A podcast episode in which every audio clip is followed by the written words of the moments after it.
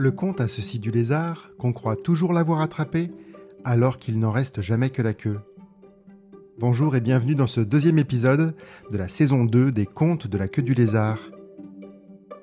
Parcourir l'état du Chiapas au Mexique a constitué pour moi une expérience magique qui a durablement envoûté mon imaginaire.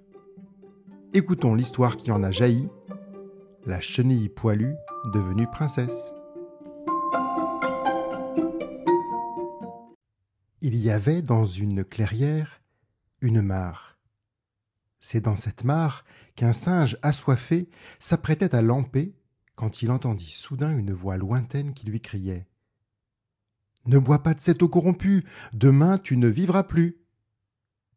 Faisant mine de ne rien entendre, il tira sa langue sèche et pencha son corps au-dessus de l'eau. Mais la voix lointaine reprit de plus belle, comme plus proche cette fois-ci. Ne bois pas de cette eau corrompue, demain tu ne vivras plus.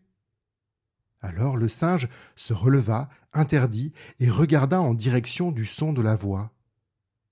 C'était une petite chenille toute poilue, qui rampait dans les herbes folles et qui s'époumonnait à lui crier gare. D'abord surpris de comprendre le langage des chenilles, le singe regarda autour de lui et découvrit les corps inanimés de singes congénères gisant dans leurs coliques. Comprenant sa chance, il s'adressa à la chenille en ces mots. Tu m'as sauvé d'une mort certaine. Pour ta peine, je t'offre cette pierre souveraine. Alors il tendit la petite pierre à la chenille, qui grimpa péniblement dessus, et il continua. Si tu lèches cette pierre souveraine, tout te sera aubaine. Sans plus de manière, le singe s'éclipsa à la recherche d'une mare plus pure, dans laquelle trempaient ses lèvres et sa langue. Pendant le même temps, la chenille léchait déjà la pierre souveraine en prononçant dans sa langue son premier vœu. C'est ainsi que la chenille toute poilue devint princesse.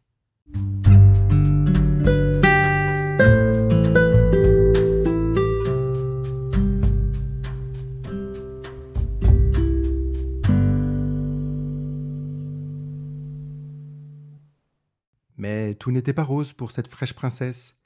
Elle avait beau lécher et lécher la pierre sèche, rien ne réussissait à lui ôter la laideur qui l'enveloppait. Sa langue sur la pierre lui avait certes permis d'obtenir un palais magnifique, une garde-robe et des domestiques à n'en plus finir.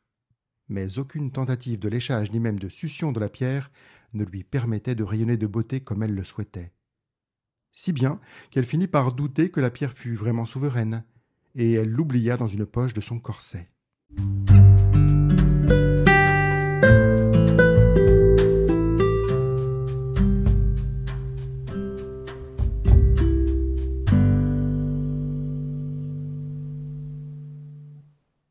Malgré sa laideur, le bruit avait déjà couru dans les royaumes alentours qu'une princesse bon parti vivait recluse dans son palais.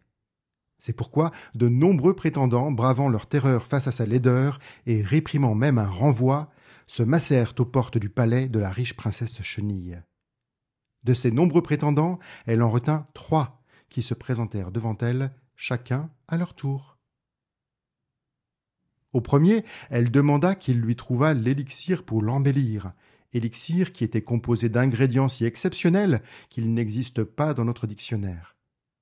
Avant qu'il ne partît à l'aventure, elle exigea du premier prétendant qu'il lui épilât les poils des pattes qu'elle avait gardées de son état naturel d'asticot, qu'il lui perçât les boutons purulents qui ornaient ses chevilles de chenille et la pliure de ses genoux, Peut-être que le premier prétendant s'exécuta et qu'il partit à la recherche de l'élixir, les mains encore pleines de poils et de substances molles et visqueuses. S'il est bien parti, il n'est à ma connaissance toujours pas revenu.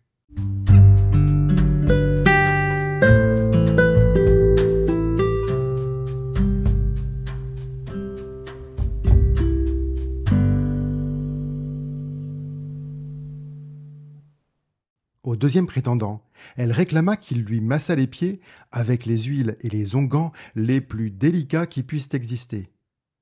Avant qu'il ne partît à l'aventure, elle exigea du deuxième prétendant qu'il lui prodiguât une première friction de pied, afin de s'assurer qu'il s'y entendait en matière de massage. Peut-être que le deuxième prétendant s'exécuta et qu'il partit à la recherche des onguents les plus délicats et les plus rares, les mains encore endolories du premier massage des corps et des durillons de la princesse Chenille. S'il est bien parti, il n'est à ma connaissance toujours pas revenu.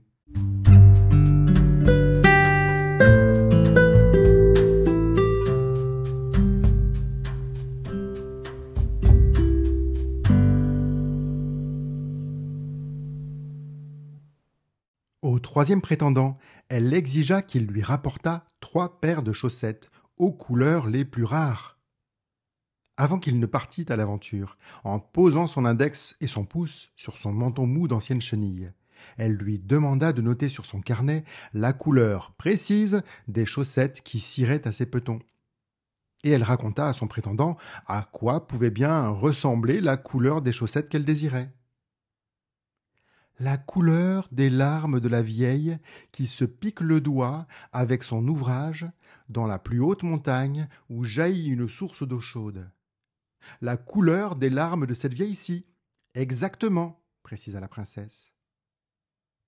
La couleur des grêlons fondus sur la coquille d'œuf éclos du nid d'aiglons bleus qui fondent très jeunes sur leur proie.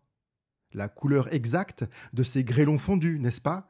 ajouta la princesse la couleur de la lave qui jaillit du volcan des étoiles filantes que je vois passer le soir au-dessus de mon palais. La couleur de cette lave-ci, et pas une autre couleur, est-ce bien clair? demanda la princesse au travers de cette question qui était bien plus un ordre qu'une interrogation.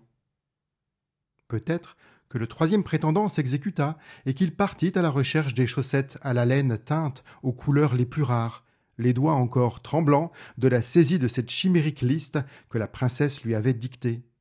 S'il est bien parti, il n'est à ma connaissance toujours pas revenu. L'histoire ne dit pas quel prétendant la princesse Chenille choisit enfin, et si elle utilisa à nouveau les pouvoirs de la pierre souveraine. Tout ce que je sais, c'est qu'elle mourut en couche, des chaussettes aux pieds, en donnant naissance à un papillon monarque.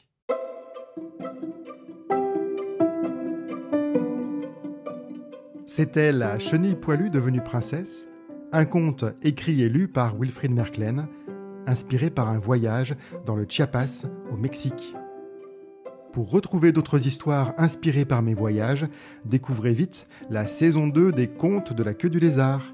Abonnez-vous à mon podcast sur la sur Spotify, Apple Podcast, Deezer et ailleurs.